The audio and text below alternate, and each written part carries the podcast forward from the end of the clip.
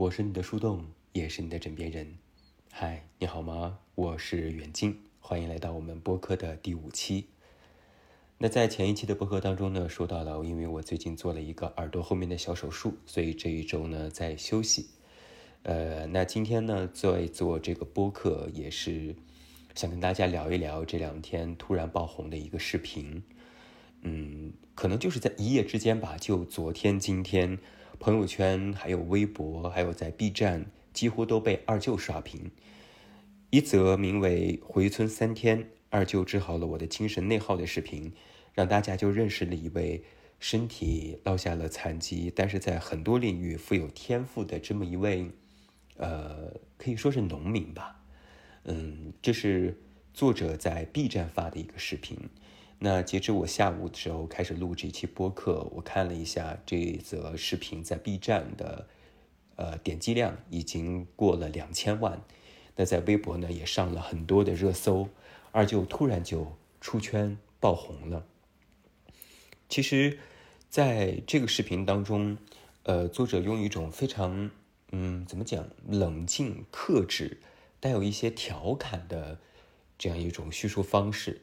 和略显着有一些不是那么精致的剪辑和拍摄手法，讲述了二九的一生，嗯，打动了很多人。我在其实这则视频在爆红之前啊，因为我很很奇怪的就是我之前有关注过这个作者，所以他在发出这个视频的第一时间我就看到了，那个时候还没有上过热搜啊，还没有出圈。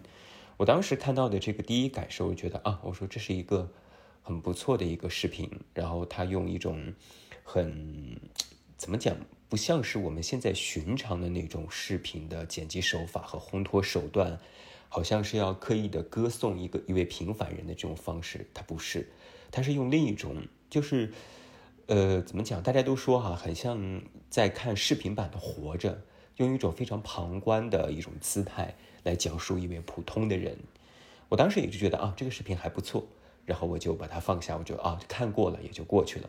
但是没有想到睡了一夜起来，这个视频突然就在全网爆红。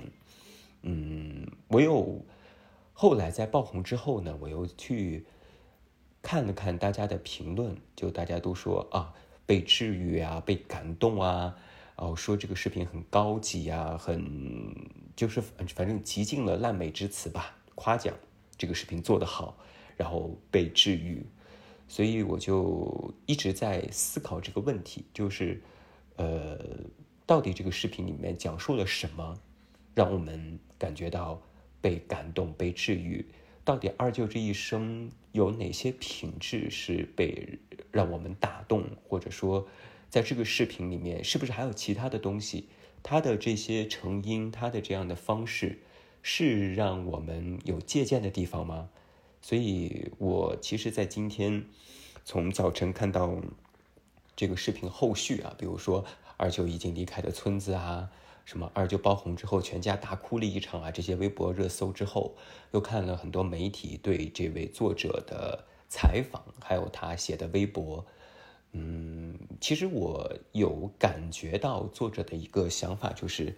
他其实，在做这期视频的初衷，没有想过要，呃，靠这个视频换取流量。当然，他也承认了，他之前说，他这个视频一开始的标题就是叫什么“我的二舅”。他说：“你们爱看不看吧，我就起这个名字。”也是到最后有一些动摇，觉得说啊，可能这个是不是流量不是很好，所以改成了现在这个标题，就说二舅治好了我的精神内耗。呃，必须要说的是，在做这个视频之前呢，其实这位 UP 主。唐老师，他之前的工作是一个教培老师，主讲历史方面。呃，在他的这个视频之前，他就已经是一个百万粉丝的 UP 主了。他之前的视频都非常有趣、生动的讲述了一些科普类的知识吧。那他说他做这期视频的初衷呢，就是想要完成一个心愿，就是可能二舅这个人对他的人生。呃，造成过一些影响，或者说他觉得二舅这个人生经历代表着一种，呃，不能说普遍性吧，但是肯定会有对他有撼动的地方，所以他是完成自己这么一个心愿。他没有想过说这个视频能火到现在这个程度。那这个火是他意料之外的。他说他现在最希望的就是这个热度赶紧下去，然后还二舅一个清静的生活。因为在这个视频爆红之后呢，很多网友也说，呃，是不是让二舅出来直播啊？如何如何啊？改善一下自己的生活啊？但他都说应该有一个美好的结局，美好的结局就是二舅和他的母亲，也就是作者的姥姥，过上一个平静的晚年，这是一个美好的结局。而不想让现在很多爆红之后的什么人出来直播啊、带货啊，他说这不是一个好的结局。呃，很多网友，包括我在内，非常欣慰作者是这样想的，啊，唐老师是这样想的，我觉得这是一个好的一个结束。那我们再翻回来讲这个视频当中，到底二舅有什么地方打动了我们？呃。我所做这期播客的这个起点就是啊，很多人看过这期播客，了解呃看过这期视频，了解了这期视频里面讲的是什么。如果你还没有看过这个视频，你可以去先看这个视频，再回来听我的这期播客。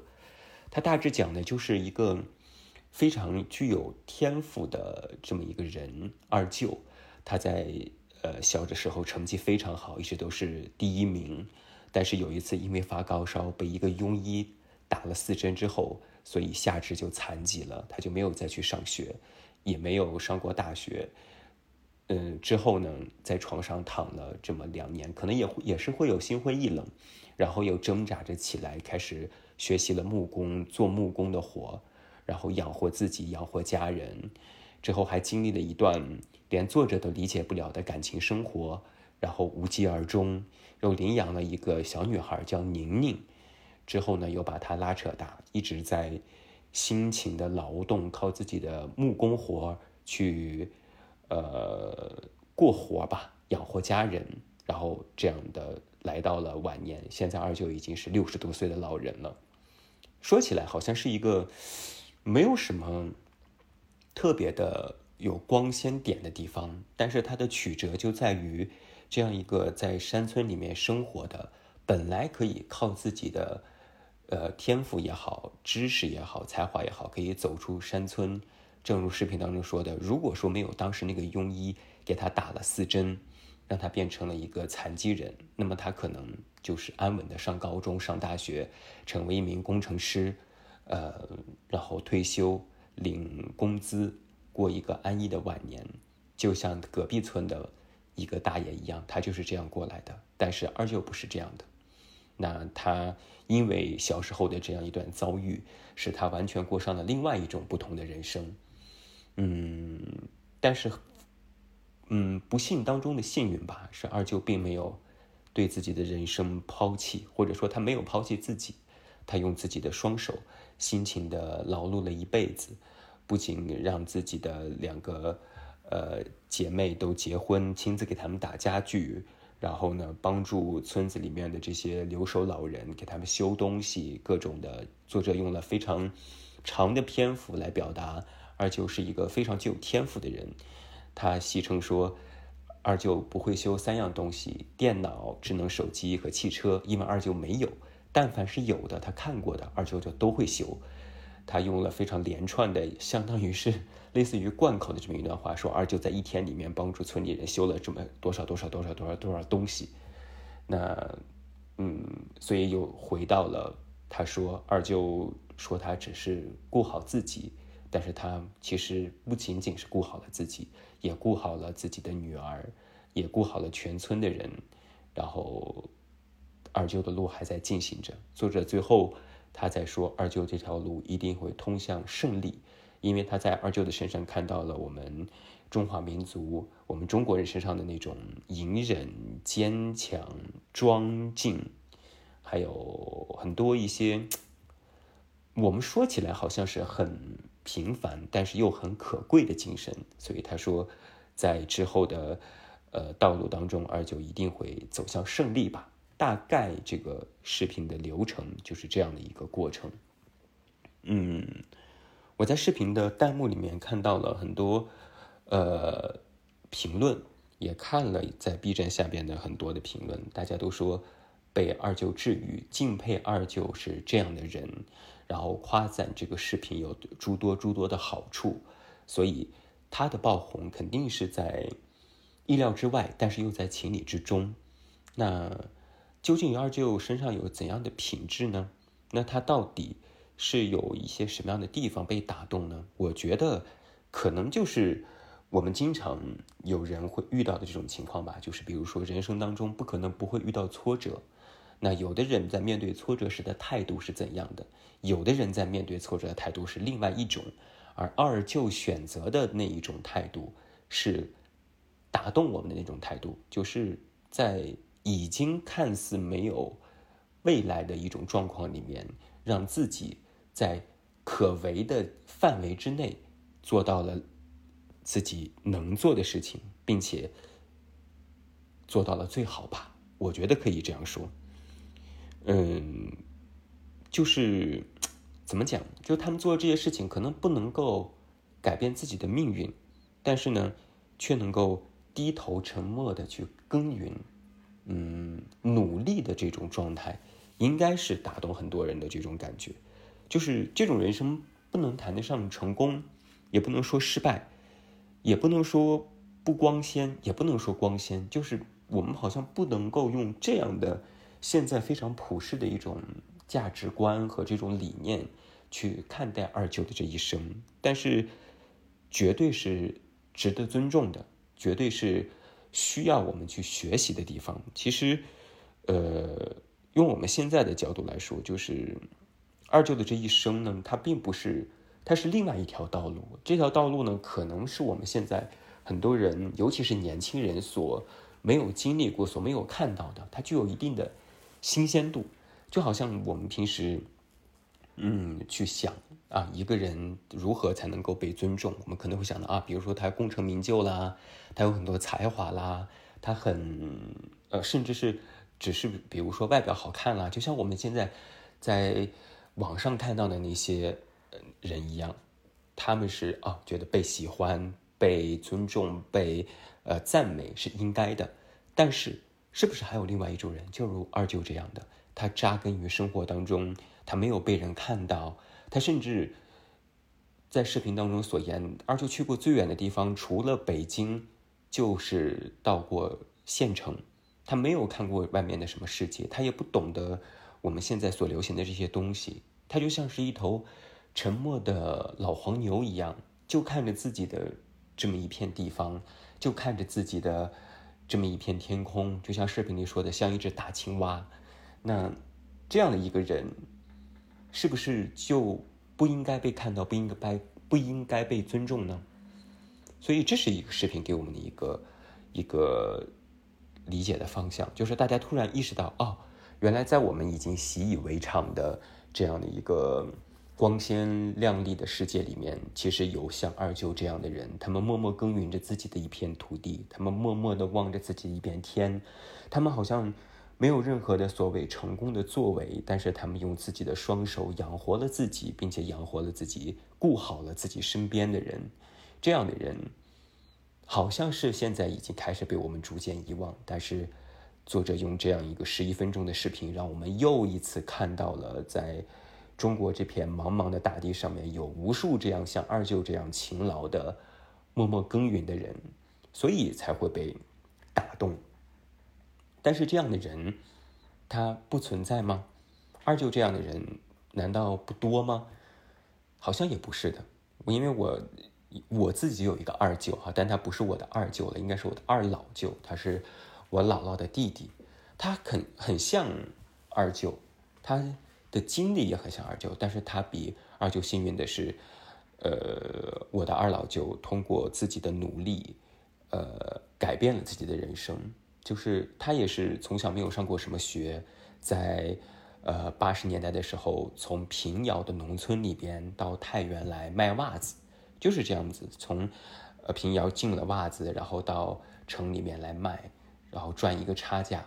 就这样慢慢慢慢的白手起家，然后自己又开了袜子的厂、纺织厂，从纺织厂又转到了焦化厂，从焦化厂最后又做到了实业做宾馆，到现在在平遥的古县城内有一家非常高档的乔家大院的宾馆，就是我二老舅开的，他变成了一个我们所谓意义上的叫什么农民企业家，呃，亿万富翁。因为我记得听我家人说起过，光我二老舅在当年买这个平遥这串院子的时候就花了八百万，而且那已经是十几二十年前的事情了。那你就可以想象见，这样的拥有着殷实家底的这样一个农民企业家，我们可能会说啊，那是不是就过得特别？光鲜亮亮丽的生活啊，是不是如何如何？但其实没有，我二老就依然像一个朴实的农民一样，每次来太原看我们的时候，还是开着他那辆非常破的桑塔纳，然后舍不得吃，舍不得穿，没有任何一点像是一个所谓的有钱人。而且我二老舅还有一点中风，腿脚也不是很方便，说话也不是很清楚。那，呃，最遗憾的是。他的几个子女都都怎么讲？嗯，不是很有作为吧，而且有晚年丧子，所以，嗯，如此来讲的话，我二老舅是不是也是很像视频当中的二舅一样？呃，有这样的一段波折的经历，但是比二舅幸运的是，他可能通过自己的努力改变了自己的人生。那我还有我的二老姨。也类似于这样子，他就是从一个啊乡村的教师，然后出来也是开始自己做生意呀，如何如何如何，到了晚年依然在忙碌。这样的人，其实，在我们的现实生活里面，其实可以看到的，但是并不被注视。我不知道大家有没有理解我这个意思哈？被看到和被注视是两码事情。我看到很多视频当中的评论，有人说啊，通过二舅这么一个形象，想到了自己的家人，想到了自己的某个亲戚或者是朋友，他们也身上拥有二舅这样的一些品质：隐忍、坚强、自强，呃，庄敬、庄严、静穆。嗯，他们会想到这些人，但是呢，之前可能没有觉得他们有多么的特别，就觉得说啊。呃，好像是过完了自己平凡的一生吧。但是，当二舅这个形象出圈爆红，被大家所注视的时候，你就会发现，其实，在我们身边是有这样子的人的。那为什么我们平时就没有看到呢？是我们把这些品质或者拥有这些品质的人当成了一种习以为常呢？还是说，我们现在的这些普世的价值观已经没有办法套用在这些人身上？我觉得这是在视频之后。给我们的一个思考啊，我觉得这是我们自己应该去思考的一个方向吧。另外呢，正如我一开始所讲的，其实我没有想过这个视频能火成现在这个样子，而作者自己也说，他说这个火他也没有意料到，他也是有一点不知所措。我在想，嗯，为什么呢？可能是有很多的。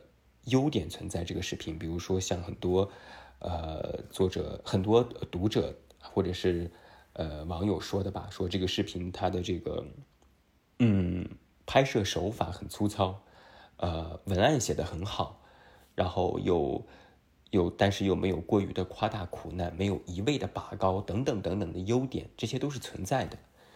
我自己有一个感受啊，我不知道对不对，可能是我的一个偏见吧，就是我觉得。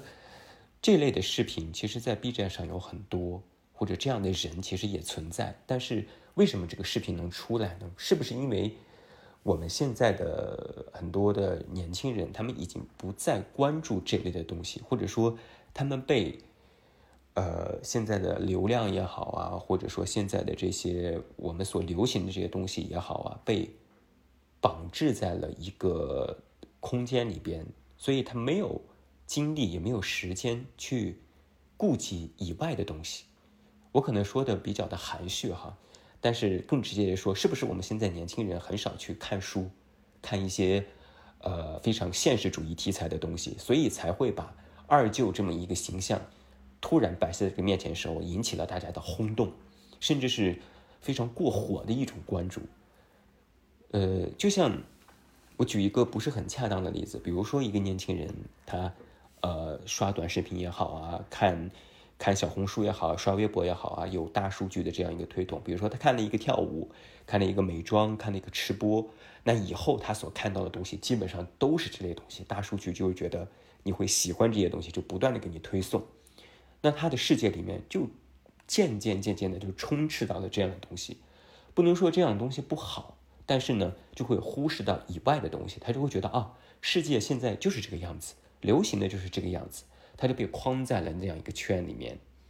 他想去看看外面的其他的，比如说内容啊，更深度的内容啊，更严肃的内容啊，更具有文学性的内容啊，他想去看，但是他可能没有这样的机会，因为大数据不断的在推送这些东西，所以当他在另一方面缺失的时候，突然有一个东西出圈来到了自己的面前，所以才会被震撼，才会被觉得被感动，或者说过于的去怎么讲，去拔高吧。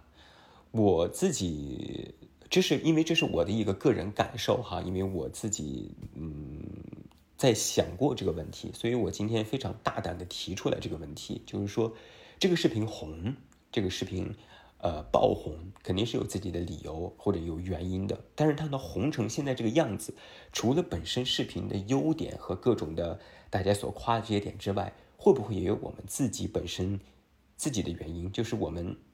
不太能够关关注到这方面的东西，那当这个东西突然砸到你面前的时候，你才会发现，哦，原来在我所关注的之外，其实还有这一类东西，而这一类东西恰恰是我们平时生活里面所缺失的这类东西。那，嗯，我提出这样一个问题，我没有自己的一个，我不太敢下这个判断哈，我只是有这样的一个思考，一个个人的感受吧。嗯，其实，哎，我我是觉得，嗯，在二舅这个身上，我看到的一种怎么讲，叫做，呃，可能我看过另外一篇文章，他总结的很好吧，叫做很苦很善良，啊，就他身上代表着我们中国人的一种，尤其是劳动人民的这样的一种非常朴实的，非常叫什么叫什么。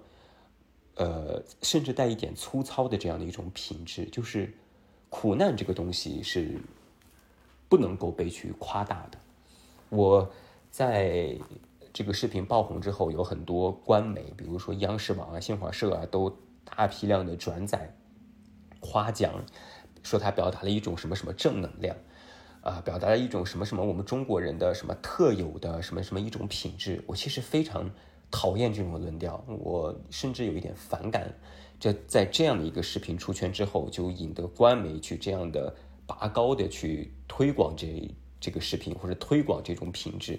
我自己其实非常不喜欢这样的一个论调，我总觉得他是在刻意的拔高这种苦难。苦难有什么可升华的呢？就是苦难有什么可可去赞美的呢？他。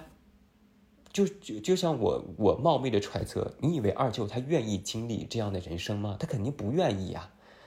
怎么讲？他只只是，嗯，我说的残酷一点吧，就是没得选。我不知道大家能不能懂我这个意思。就是他被这个医生在屁股上打了四针之后就残疾了，他有的选吗？他没得选。残疾之后该怎么办呢？然后只不过是啊，想自己治病，看了一本书，发现自己的腿。并不是坏了，而是废了，治不了。那他又看到一个木匠在他家干活，那他看会了，他觉得哦，这个手艺可以养活自己。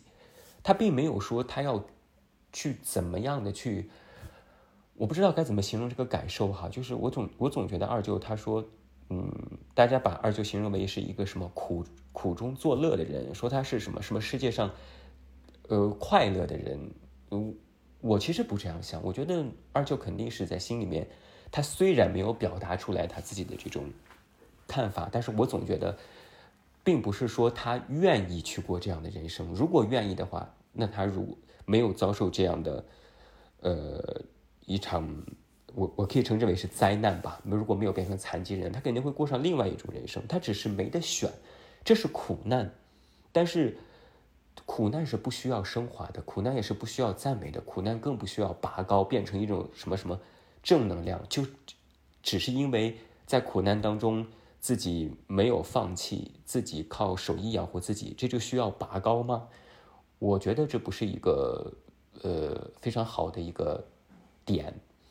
呃，苦难背后需要去赞美的是二舅的那种善良的精神，而不是说二舅选择了苦难并咽下了苦难，这是不需要去拔高的。需要拔高的是二舅在苦难背后，他依然去选择要保持善良，保持坚强，靠自己的双手在可做的范围内去做到了他应该做的事情，这是需要去赞美的。所以，嗯。我回过头来看，很多人说这个二舅的短片很像是《活着》这本书。那《活着》是有什么样的一个怎么讲？为什么被几代人都记住呢？是因为，并不是因为它很苦。当然，苦难是我们中国人叙事当中非常不可缺少的一部分。大家总是能从苦难当中找到一种共情，找到一种共鸣。但是它背后。是有一种善良在，有一种坚定在，有一种我们中国人特有的那种隐忍在，而这种隐忍是不应该被拔高的，而是我们看到他的品质，赞美这种品质就可以了，学习这种品质，而不是应该把这种品质当成一种正能量，就好像大家说啊，我我遇到的苦难了，那我就安于这种苦难吧，我就咽下这种苦难吧，这很像是另外一种，呃，精神 PUA。我自己感觉是这样子的，所以二舅的一生是非常典型的，很苦、很善良的一生。但是不能说二舅的这种精神就是我们现在什么所谓的什么正能量，我觉得这是两码事啊。其他的我就不再展开说了，我觉得我应该点到为止。但是我希望大家就是可以明白我的想法吧，就是不要把二舅的这种苦难宣扬成为一种什么什么。嗯，隐忍的一种表达。我只是觉得二舅的他的这种遭遇也好，他没得选，所以他只能这样。啊，嗯，最后呢，我想回到他这个视频的标题当中。呃，他说二舅治好了我的精神内耗。我恰好在录这个视频之前。我看了呃 UP 主的一个采访吧，他说其实二舅没有治好我的精神内耗，二舅只是短暂的治愈了我的精神内耗。嗯，我非常认同这句话，我觉得 UP 主非常的清醒。我看到了很多的这个视频的评论，大家都说被治愈啦，如何如何如何啦什么的，我总觉得说啊，你们把这个一一支视频的力量看得过于的伟大了。就像是把二舅看得过于伟大一样。其实视频，我不能呃，我们不是说视频不好啊，我们说是，就是要治好你的精神内耗，光靠一支视频或者光靠二舅这么一个人，或者把他说的太伟大就可以了吗？那么什么是精神内耗呢？到底应该怎么治精神内耗呢？我总是在想这个问题，就是大家都说我被治愈了，我治好了我的精神内耗是什么意思？那么我们的精神内耗从何而来？所以回到这个原点的时候，我就在想，那我们的精神内耗是源于什么？是源于没有做。我不知道你懂我这个意思吗？就我们一直在内耗，在焦虑啊，在在忧伤啊，在悲观啊，在感叹世界的不公啊，是因为。起源是因为我们没想做，但没有做到某些事情，所以我们才会焦虑。想得的没有得到，才会焦虑，这叫精神内耗。想做而不可做，想做而不能做，想做而无法做。关键点是没有做到，所以才内耗。那反过来说，二舅又有什么东西治愈了我们的精神内耗呢？是因为二舅做到了什么？虽然他做到的东西并不。并不光鲜，也不伟大，也没有什么可称赞的什么所谓的成功。他只是在他的局限的人生里面做了什么。所以你就看视频里面，呃，我不知道是不是一种刻意引导哈，但是视频里面就说二舅，就像我刚才说的，他在一天里面帮这个人修了这个，修了那个，干了这个，干了那个，就是在二舅的本身困顿的人生里面，他做了很多很多的事情。然后把它罗列出来，然后我们感觉啊被治愈了。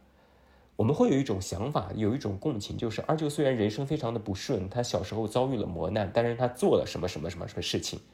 因为二舅的做治愈了，短暂的治愈了我们的不做，所以感觉被治愈了。那到底什么能够治愈我们的真正能够治愈我们的精神内耗呢？并不是别人的做能够治愈你，而是自己真正做了才能治愈你。所以，能够治好你的精神内耗的，一定是你自己。嗯，我因为我在今天的这个推送里面，其实我也写到了一句话，我说什么？观自身而观他人，观他人而观自身。就是你无论在什么时候，你看到什么样的视频也好，你都会有这样一种感觉，就是观一人如观众生，观众生而见自我，到最后回到的一定是我这个身上来，就是想要治愈你的精神内耗，并不是看到别人做了什么，而是你自己真正做到什么，或者你可以去这样想，我在精神内耗是因为我没有做到什么什么什么，我焦虑，那你有没有想过？那你自己在这一路上做到了些什么呢？是不是可以用自己的做来治愈自己的不做？这才是我们在今天这个视频最后看到的、所想到的关于自己这个问题。嗯，说了这么多了，嗯，我其实还想最后还说一点，这一点呢是可能跟视频无关，而是跟视频的评论有关。我之前在 B 站上看到了另外一个视频。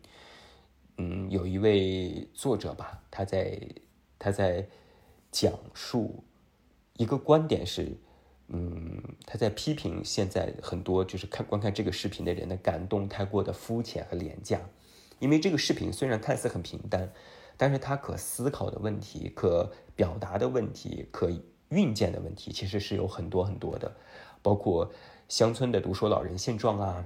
中国人的善良啊、隐忍啊、困局啊、破局啊，这些这些东西，呃，其实这些东西每一个点拿出来都可以细说，可以说很久很久，可以延伸到很多的方面。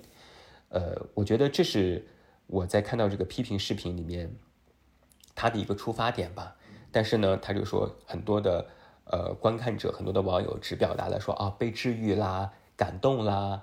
呃呃，什么什么二舅人很好啊，如何如何？说这个文视频文案有多高级呀？呃，视频的文案有多么的出彩啊，金句不断啊。他说这种评论很肤浅，他觉得这种感动很廉价。我当时看完这个视频，我真的我这气不打一处来，你知道吗？我必须承认的是，就是嗯，大家所夸奖的这个文案。呃，很高级，原视频文案很高级。其实把它单独拿出来一句话，是有很多很多人写过的。比如哈，遗憾，最终的遗憾是遗憾着过去的遗憾啦。哈，比如说有一个句子写到什么，这条道路一定是胜利啦。很多很多的句子，你单拿出来看啊，是鸡汤。但是摆在视频当中，为什么就觉得那么的恰如其分，甚至被人拿出来一遍遍引用，甚至觉得说啊，这是，甚至感觉说这句好像自己从来没有见过。但是你细想一下，视频当中的很多文案，其实我们都见过。那为什么在视频当中就是那么的恰如其分呢？就是因为它扎扎实实的落在了一个人身上，一个活生生的人身上，落在了扎扎实实的土地里，落在了扎扎实实的现实里，所以我们才会觉得这样的一句鸡汤文案，它并不是单纯的鸡汤，而是一件事实的金句。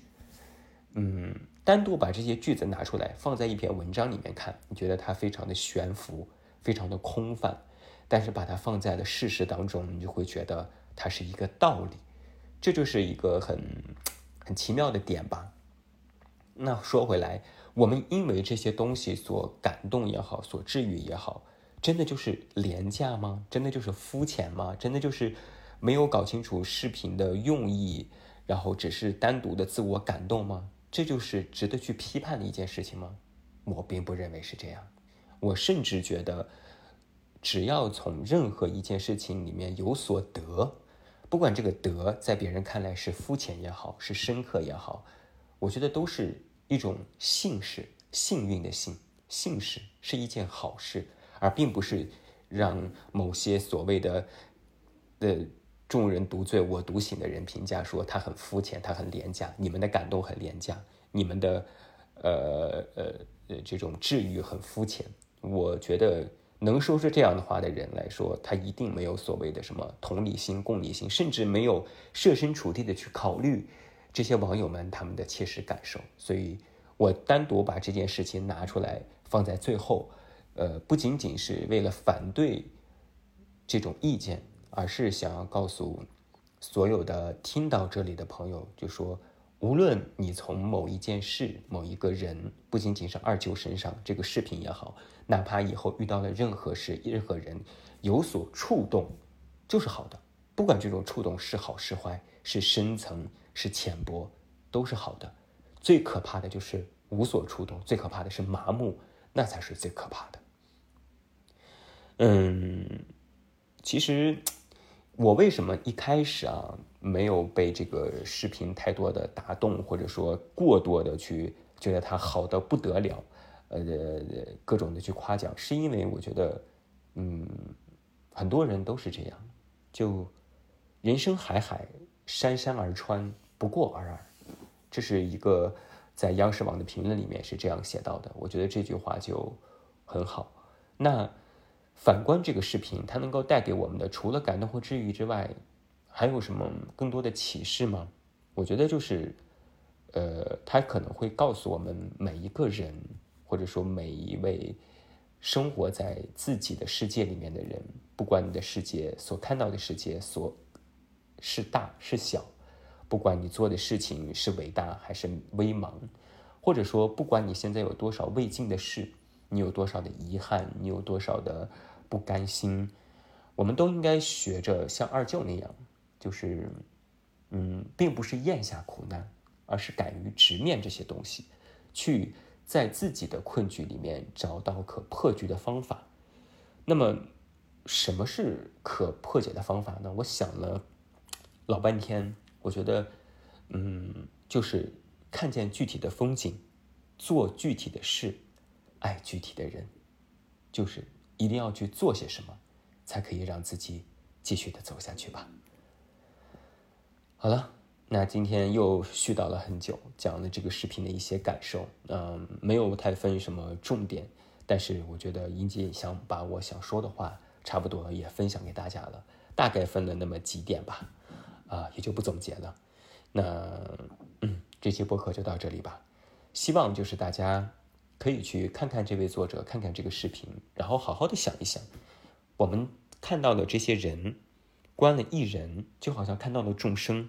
那观看到了众生，又想到了自我，最后还是要回到自我身上。光被治愈了，被感动了，觉得如何如何了，那回到自己身上，自己又能做些什么呢？